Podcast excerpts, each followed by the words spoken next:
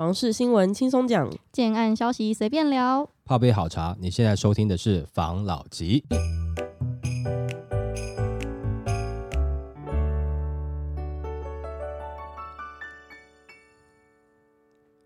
关心你的房事幸福，我是房老吉。我是大院子。我是曹汤会，今天呢，我们要来聊，大家都期待我们这个打炒房之后，房价会有所修正，房市会有所反馈嘛？嗯，那但是房价如果真的有跌的话，你是真的敢买的吗？我们就有看到一则新闻来跟大家分享一下。嗯，二十年前 SARS 时期，二字头就可以买到仁爱路的公寓。三年前疫情爆发时，若勇敢买房，至今涨幅也相当惊人。专家就以自身经验证实，别人恐惧，我贪婪，效果都会相当的不错。此外，也针对下半年房市发表看法。他表示，两千年后国内房地产一路多头，但过程高高低低，其中取决于政策、利率以及消费者的信心程度。二零零三年 SARS 爆发，恐慌情绪弥漫，买卖已转栋数约三十五万栋，但敢危机入市的人仍然持续进场。到了两千零六年，达四十五万栋，创历史新高。当初有购屋的人可说是赚翻了。那在房地产市场中，别人恐惧，我贪婪的效果都非常的好。他以自身经验举例，二零一九年疫情爆发，市场氛围相当不好，对部分的屋主来说，因为生意需，资金周转，有买方愿意看房，就如同曙光出现。当时他就依循过去的 SARS 经验，买了一间五层的公寓。那到了二零一九年后，受到台商的资金回流、物价上涨、缺工缺料等影响，房价大涨，买卖移转栋数也以每年两万栋幅度上升。当初在疫情最悲观的时候，有进场买房的人都赚了一大波。那他认为未来不容易再出现崩盘，原因之一是早年观念觉得若遇到突发的经济困难就得变卖房子，但其实房屋权状是非常好运用的。这样子的观念与相关的操作越来越普及，就算真的遇到跳楼大拍卖，消费者敢真的出手吗？那专家认为，普遍来说，大家还是不太敢，大部分的人还是追高不追低。若某一区域开了降价第一枪，民众也会直觉有一就有二。至于下半年的房市展望，专家指出，一到七月的买卖栋数仅十二点六万栋，全年将守不住三十万栋大关，且消费者观望心太强。但另一方面，土地营造成本没降，缺工也尚未缓解，估整体将呈现量缩价稳格局。此外，他也点出量体较大的从化区又缺乏交通建设、就业机会等题材，在下半年的风险较高。刚刚这个专家讲的就是危机入市到底有几个人敢？其实这个我们之前就聊过了。嗯，可是那专家他点出一个他自己的自身经验，对，他的这个经验让我就是突然陷入一个记忆的错乱之中。我想要跟你问问看，他说在 COVID nineteen 的疫情爆发之后，他就买房嘛，他在土城买了一间房子，嗯，然后过了一年，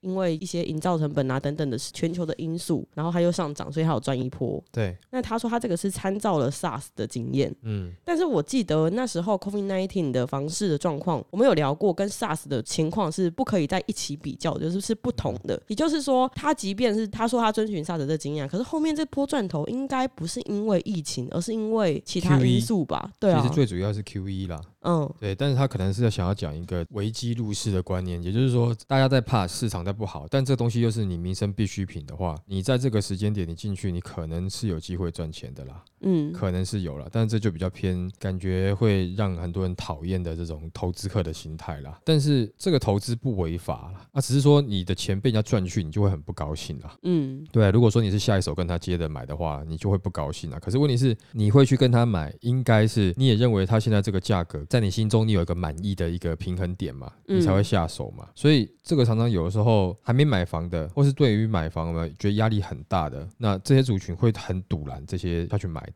嗯。但是这些是下去买的，其实讲实在话，一开始买哦，都是一场赌博啦，啊，都是有没有赌而已啦。那真的你说金字塔顶端那种很有钱的哦、他也不一定是要靠买房子卖给你来赚你的钱啦。如果说是在太顶端的那一群人的话，嗯但是中间大部分的很多有可能买的，他也有想做是自住啦，啊，自产啦，转投资啊，这是都有可能的。那他就有可能会卖给一般人。可是这个常常一直以来都这样，譬如说像现在的状况是冷的，我们也跟大家讲说，哎、可以去看一看，可以去谈一谈。但我们也会收到一些网友可能觉得有什么好谈谈的，价格这么贵。那但是这个价格不是代表对其他人他觉得不贵哦，就有的真的有买，他也是觉得很贵，只是他咬着牙硬买了。嗯，那他觉得这个是一个好的投资啦。不管怎么样，就是他至少可以把自己估算说，我有个三五年哦，我可以硬盯着。那硬盯着结束以后，你不可能房价在三五年内都没有涨，他是抱着这样的心态。但是会不会有可能是真的会有崩跌的状况呢？当然发生一些大事件是有可能啦。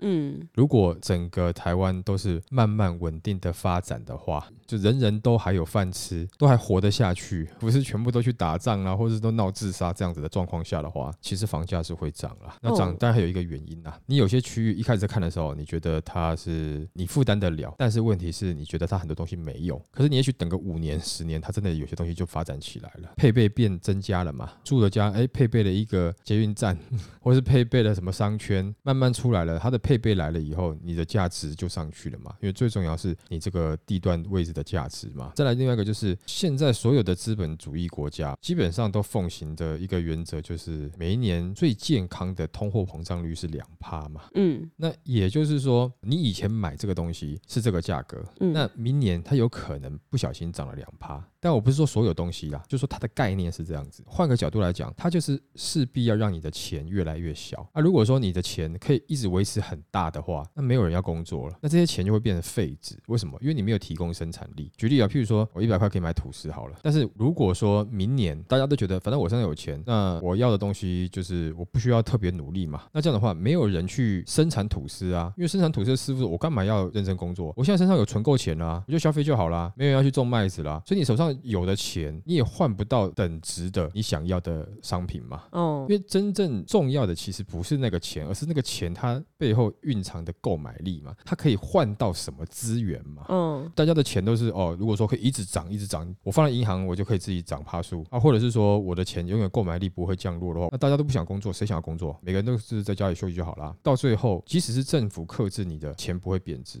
但是你的商品就会不见了。嗯，因为谁要努力？没人要努力。对，如果说是跟一般的资本主义一样的模式的话，它就是会让你的钱贬值、变小、购买力变差。你必须持续的去付出，这个国家才有东西产能才会出来，不然政府印钱能够解决，让大家均富，不是最简单吗？全部印钱就好了，大家全部都不用工作，待在家里买东西就好。但你跟谁买啊？没有人在生产，你跟谁买？所以大家努力工作都是为了赶上通膨的速度。其实这也是资本主义它的一个游戏规则啦。你要持续的提高你的产能，哦，因为通膨也在提升嘛。所以即使是在不变的状况下，房价还是会慢慢升。嗯，那我们之前有讲过嘛？如果说你的房子买了十年以后，它的价格还是在原。价那就等于它是跌了哦，因为你跟着通膨涨的话，照理来讲应该是这样。就你买任何东西啦，就以最理想的逻辑下，譬如说你买这个东西在你的辛苦值都是一样的。你之前买这个房子有多辛苦，你现在买这个房子就会多辛苦。嗯，不会是说你之前买这个房子比较较轻松，然后现在反而比较辛苦，或是现在比较辛苦，以前比较轻松，这比较难讲。嗯，那为什么这样讲呢？因为你的收入就不一样嘛，时代背景也不一样。对，没错。然后再来就是，其实以前到现在买房子都还是多数人一辈子的痛啊，就是一辈子的辛苦了。我们常也会讲说啊，以前他就是买房子，然后才贷那几百万，那问题是他要先存到前面的三四百啊，嗯，或者说两三百啦，然后剩下的两三百，他可能用很高利息的房贷跟银行贷款，没错，也是缴得很辛苦啊。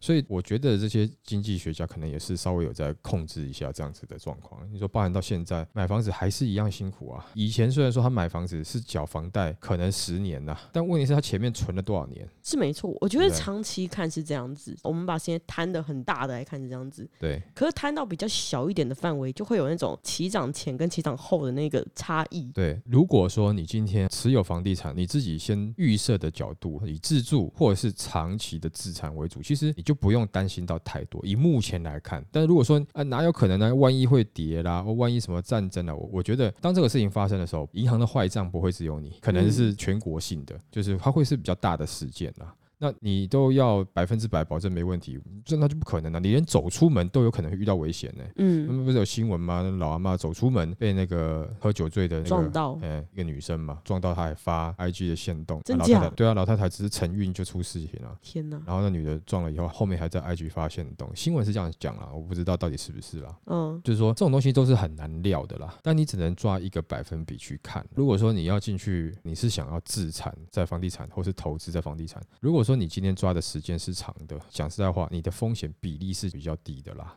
嗯啊，但是我们还是不希望说你是用过度的短期炒作的方式啊。但是你说房价会不会慢慢的缓涨？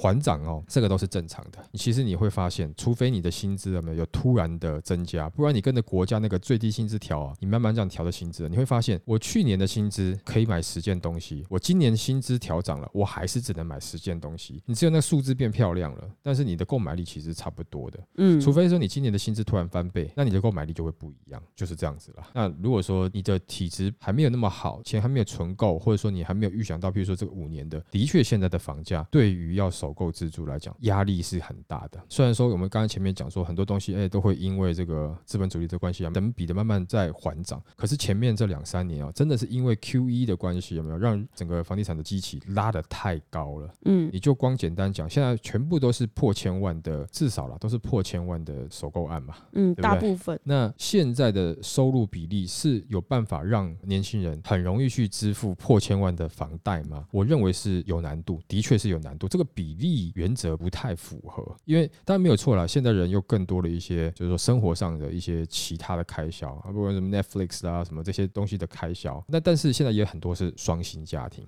嗯那普遍的薪资的确也是比以前高，但比以前呐、但跟房价比起来，它的那个涨幅的那个落后的程度是蛮大的。嗯所以你现在变成是给双薪，然后拉长到四十年，然后他准备这个自备款，这个比例是真的有点夸张了。没错，如果说现在的这个很多的首购案子哦是在七八百万的话，我觉得可能大家的喘息空间还是比较够的。但是我看到的有没有，当然要北市之外啦，我们北市不看啦，新北你说没有一千五百万，就我们以均价来看，没有一千五百万难吧，嗯对不对？那你说桃园新竹，呃新竹大概好像也已经看不到一千万了吧？桃园啊上台分享有个几区嘛，对不对？新竹现在好像已经快看不到一千万以下的产品了嘛。你说台中，但你说比较稍稍微偏一点的地区，可能还有，但是多数也都是过千万了嘛。就嗯整体的市场来看呢、就是这个金额是比例上是稍微失衡的。其实讲实话，真的是有点 Q E 过度炒作的结果，变成说你需要一点点时间慢慢去盘整的啦。没错。对，OK，来下一则。这一集呢，我想要延续一下上一集的话题。嗯这一集的内容是等价崩，一晃神全都买不起了。估价师说是信仰出了问题。嗯我们都在期待房价下跌再买房，但是等了几年，却发现价格更贵了，甚至连蛋白区都大涨。那不动产的估价师就指出，其实这是一种迷思。从数字来看数字，最忌讳的就是信仰，也就是看空的人看什么都空，看多的人永远觉得都是多。嗯那面对这个政策啊，就是我们的打炒房政策，冲击房市的利空因素出尽。嗯那专家也在今年五月的时候观察，并且推估价格落底甚至会上扬。而后对照内政部七月发布的全国住宅价格季指数，今年第一季全国住宅价格季指数为一二八点八五，比起去年第四季上涨了一点零五趴，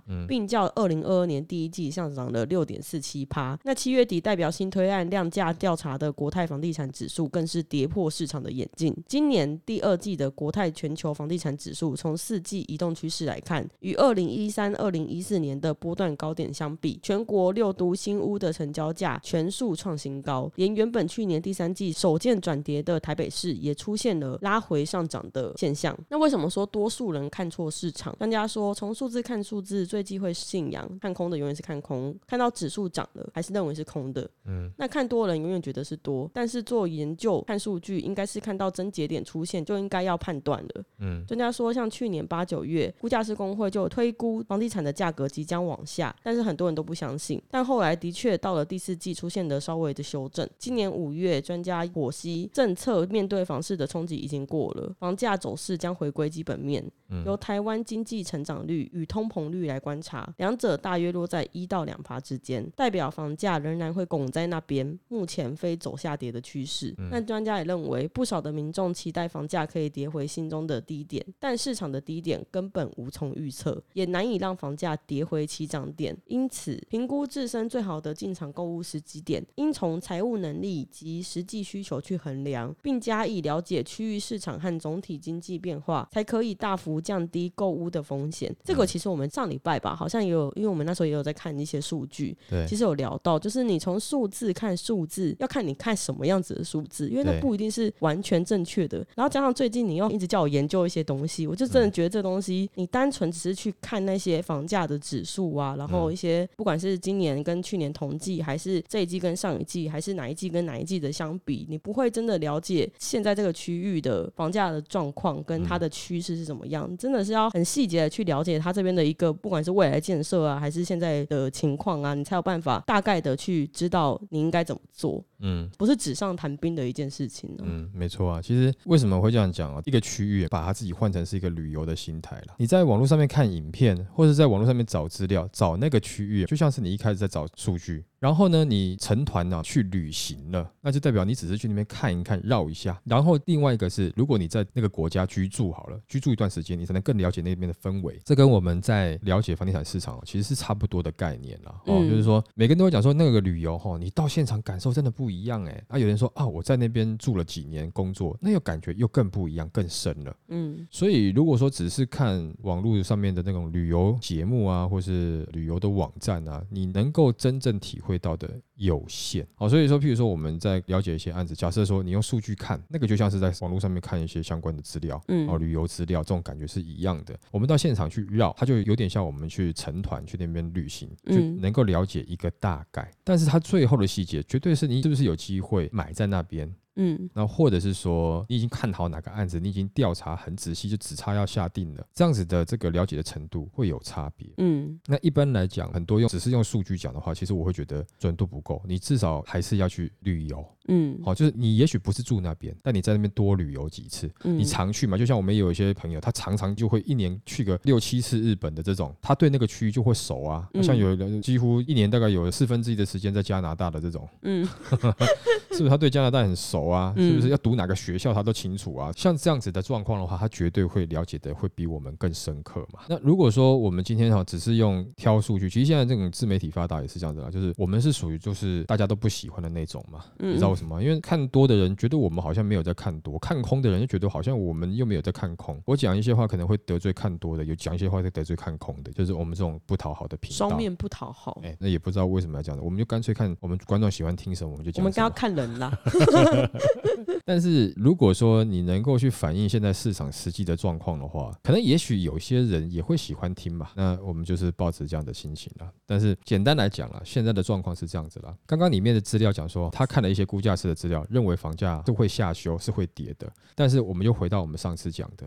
这个大平数的豪宅的，它跌价了；中小平数的啊，尤其是小平数，针对首购族，你你没得选择的这样子的状况下，它的跌幅不明显。真的而。且甚至呢，我们最近还知道蛮多案子，虽然说它的地段条件没有到这么好，但是它的销售状况是平稳的，不是那种热炒型的案子哦，哈，就是说可能在之前这种可能是秒杀案啦，嗯哦，但是现在它是属于平稳的状况，但是它的价格是不算太低的，就是说嗯它是属于比较平稳销售的，也就是说市场上首购族真的能够选的案子，就是可能供给量还不足，没有超过他们的需求。那这些首购客现在出来买，他们不是来投资，他真的是自住了。那这边是现在真正的买盘都是在自住需求，所以嗯自住需求很多房子就会出来。像现在前面有一段时间不是讲说那种超级小的小两房嘛，现在就开始陆陆续续要交屋了嘛。那真的交屋了，当然如果你是房东，你可能就没有差。可是如果你是自住，你买来的话，你就会开始慢慢发现，哎，这个平数好像真的有点太小。嗯哦，那就开始只会有一些人想说，那我不然把它卖掉，或者我拿来出租，然后我要换屋，然后会回到比较接近可接受平数的两房或是小的三房。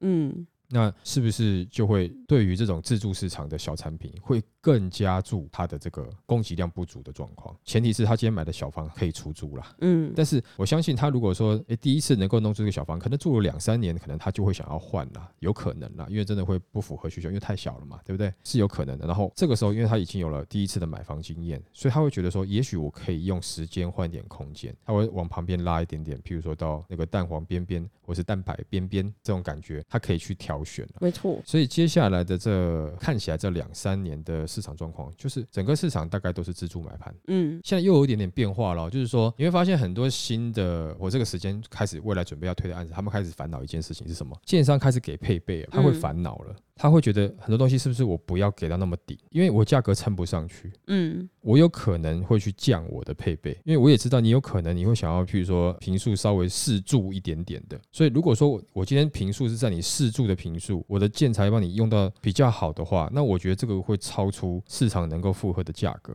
所以有可能在后期一段时间的规划，不能说它是很阳春啦，哦，就是属于比较一般的建材这样子的个案，我觉得相信会越来越多。嗯在这未来的一段时间当中，起码我猜一两年啦，跑不掉了。那如果说你会在意建材的话，就像我们前一段时间讲，你像你今年开始去看，譬如说是从可能从去年下半年开始出来的一些比较偏自助的案子，你会觉得它其实建材用的是不错的，是好的哦。但是在未来大家会不会继续用？我觉得成本上面考量，有可能就慢慢会舍弃了。除非说你是呃那种比较属于轻豪宅、小奢宅这种的话，它可能会用一些比较好的建材，但是多数的自住小宅来讲，我的猜啦，它的建材用料就会相对的比较保守一点点。嗯那也就是说，在去年下半年开案到现在目前为止，到此时此刻目前为止，我们已经有开案出来的一些预售屋案，应该都还是属于这个建材是还不错的啦。那但对于建材的要求，你挑不挑呢？这看自己个人，有的人能接受，有的人就是不能接受，有的人还是希望是好一点点的，对哈、嗯但我们这个前提是说，这个是以这个预售案为主。那你要怎么样去看中古市场？你就是拿这个时间去反推嘛。但是你目前现在是中古市场的，我觉得在前一段时间出来的，你不要是投资客热炒那段时间，是什么东西出来没有都马上卖光那种的话，那个可能建材也不会好啊。就是可能要等到它的热度没有那么热的时候，开始推出来的一些案子，它为了要维持自己的竞争力，所以它会在建材上面用一点点心。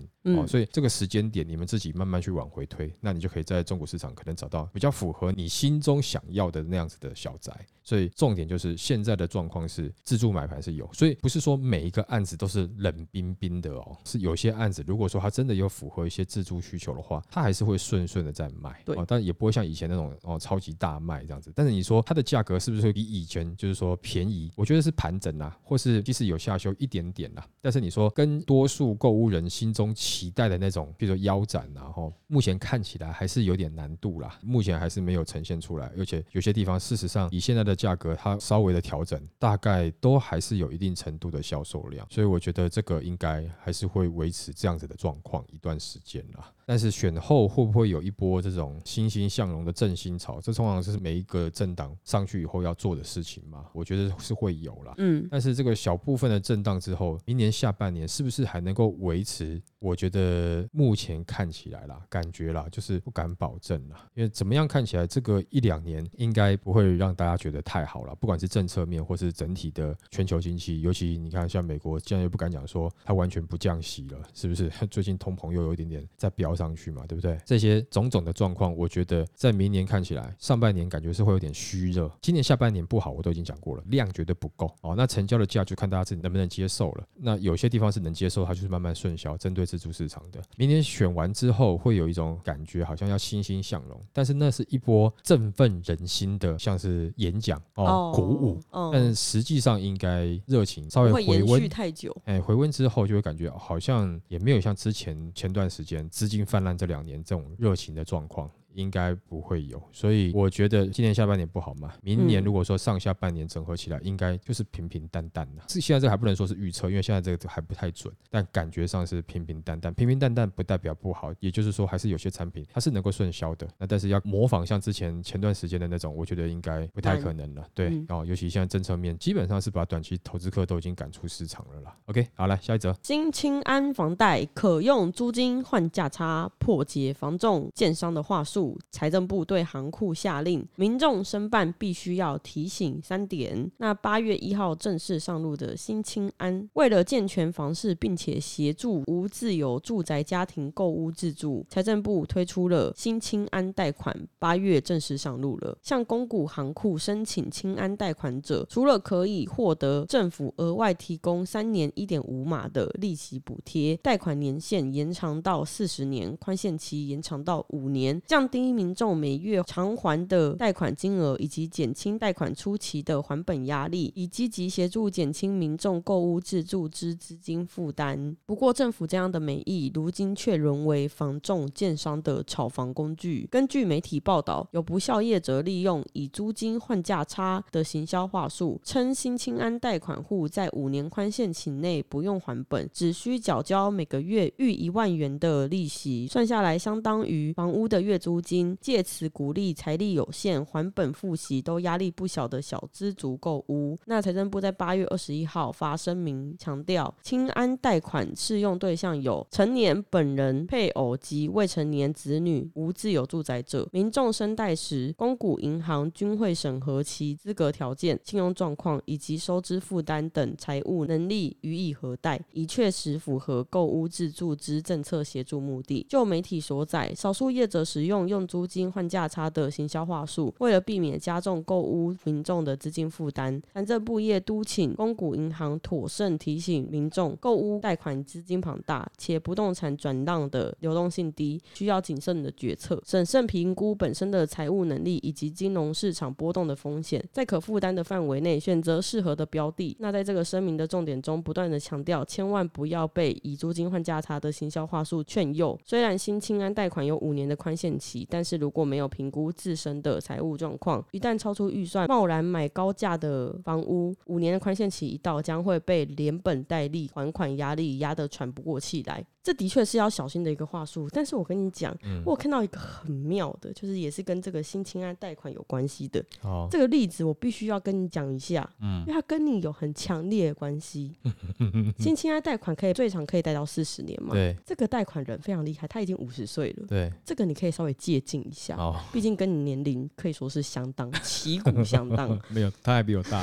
对，新闻是这样子的，他说五十岁办新青安，四十年强力过件，网曝光首坡最好贷，专家惊讶，真的还是假的啊？政府推出了这个新青安房贷，刚刚已经有大概讲过了嘛？那就有一个网友他就分享了，他已经五十岁了，还是对保完成贷到一千万元，四十年，让专家惊呼真的假的？网友也大赞银行全力做多，第一波最好贷，银行也给的大方。反正就这个网友呢，他在平台上面跟大家分享，他跟了台湾银行贷款，他有首购条件，他申请了新青安贷款，房屋的总价是一千三百万元，是台北市北投的屋龄二十五年的大楼，嗯向银行贷一千万元，四十年期，然后过建了。嗯，那网友的回应就相当的热络，他说：“太猛了吧，五十岁还可以贷四十年，还完就九十岁了。”然后有人说：“没人说一定要缴房贷啊，聪明的就缴两年利息就好，直接获利出场，再投入新的战场，荷包满满呢。”还有人回：“妈啊，可能等到做股的那一天，贷款都还没有还完，没缴完的可以继承给孩子们缴，一代传一代，代代负债。”甚至有人好奇这个 Po 文者的条件是怎么样，是不是月入十万元以上啊，存款现金三百万元起跳啊，职业是师字辈的啊？这个原坡也直率的回应，以上条件他刚刚好都符合。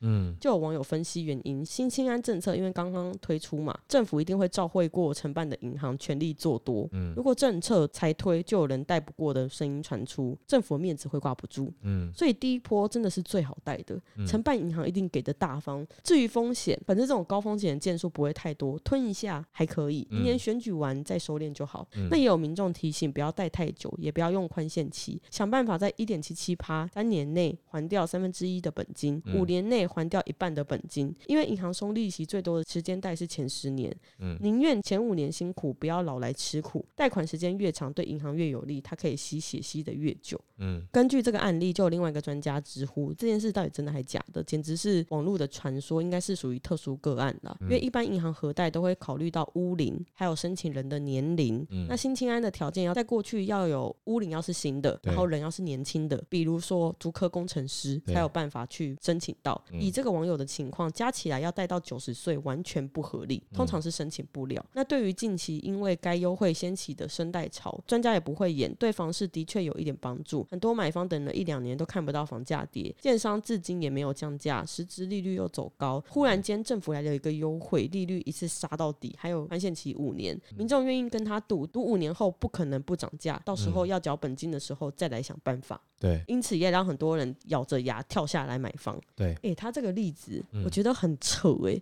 那我不禁怀疑这是政府的新闻稿吗？我先讲了哈，就是说五十岁那个不知道是不是乡野传说了，但照规定来讲他是不行的。那万一他真的贷成的话，他可能符合他的收入很高，然后又是十字辈的，他可能到现场银行贷款的时候还顺便秀一下肌肉来。哎，你等一下，那个小姐，你要是不相信我可以活到九十岁，我等一下带你去冲浪，我冲浪给你看哦。我以为五十岁我冲浪冲的很屌哦，这样那你要先练冲浪，我怕你都需要。对，然后他走进那个银行柜台，他可能就穿一个很细肩带的背心，哇，练的跟什么一样，那胸肌很大块啊，这样子看不出来五十岁了啊，有这样有可能啦。那我们回归到你第一则新闻讲的啦，这就先反映到为什么我们前几则有讲说，你现在的这种小平数的自住案、首购案呢、你价格不好下去，这个还是有一个助力在嘛，助长它降价的力道不足嘛，因为诶，大家感觉我可以贷，我可以买了，所以这种小平数的它没降，嗯，大平数的豪宅按它降了，那看出来的平均数字是降的，但事实上这个跟 GDP 一样嘛，全台 GDP 哦多高多高，但是其他人觉得嗯没有啊，没感觉啊，那是超级有钱的人他赚钱了、啊，但我们一般老百姓没什么太大感觉啊。哦，啊、被杀价了还是被杀的跟什么一样，是不是？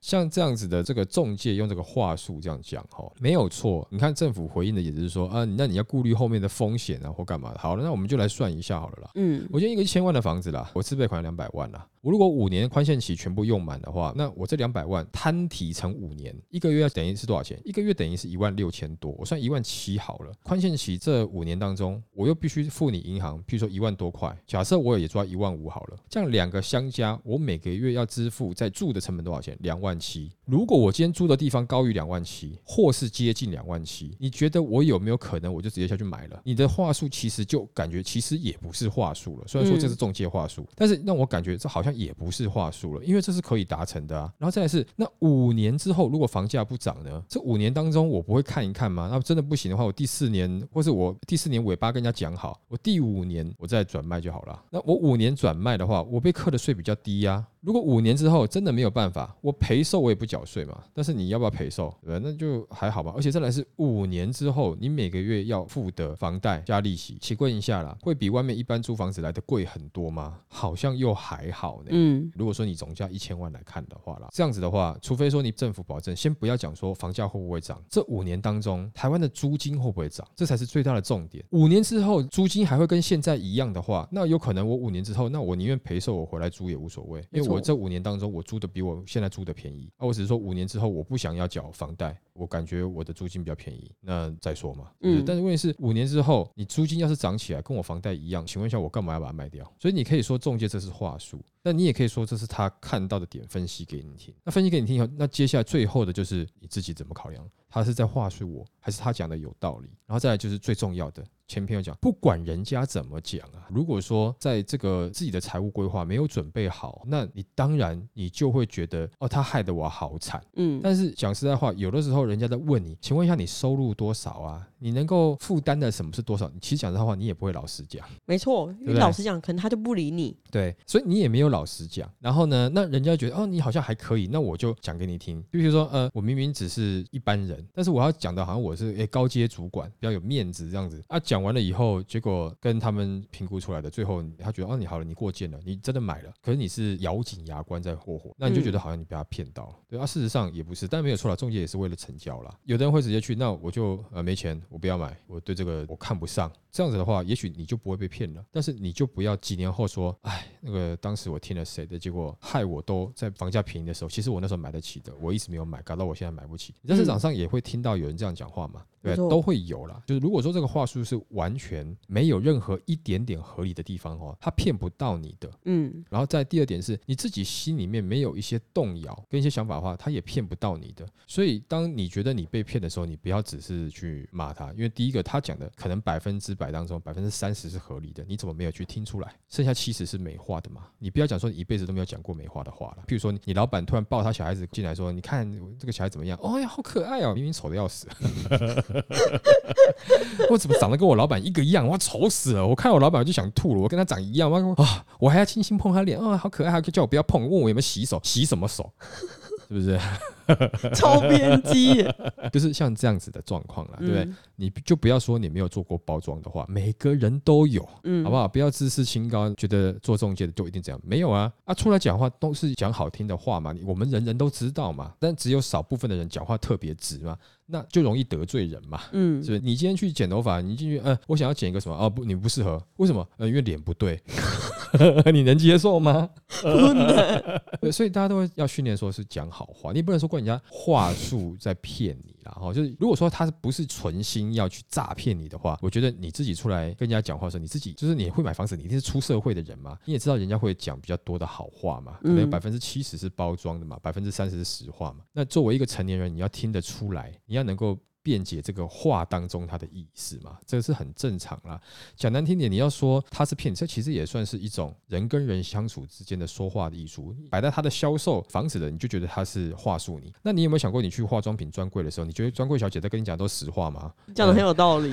所以其实讲实话，就是这样子的概念啊。那你自己第一个，你一定要能够听出来，这百分之三十的重点是什么。另外一个，你对于你自己自身的评估，就是说你到底有没有动摇跟自身评估，这是很重要的。那你那个做好的话，那没有没有所谓话术不话术的问题。我也知道哦，你在讲好听话，但是你今天刚刚讲那个，你刚刚讲，我们现在就来算嘛，算算感觉起来，哎呦，啊、他讲的，因为我本来想说这个中介是不是又在话术，结果因为你讲完了，我就算一下，哎，还没有到很话术哦。嗯哦，你真的算起来，是真的有可能在某些区域，他买房子的钱居然是比他租金来的便宜耶。嗯哦，是有可能的，当然就是可能他的租的区域跟他买的区域是有点落差，可能他住的地方是比较好、比较繁华一点点啦。嗯哦，他退到远一点点的蛋白区去买这个房子的话，他要付出的成本居然是很接近的。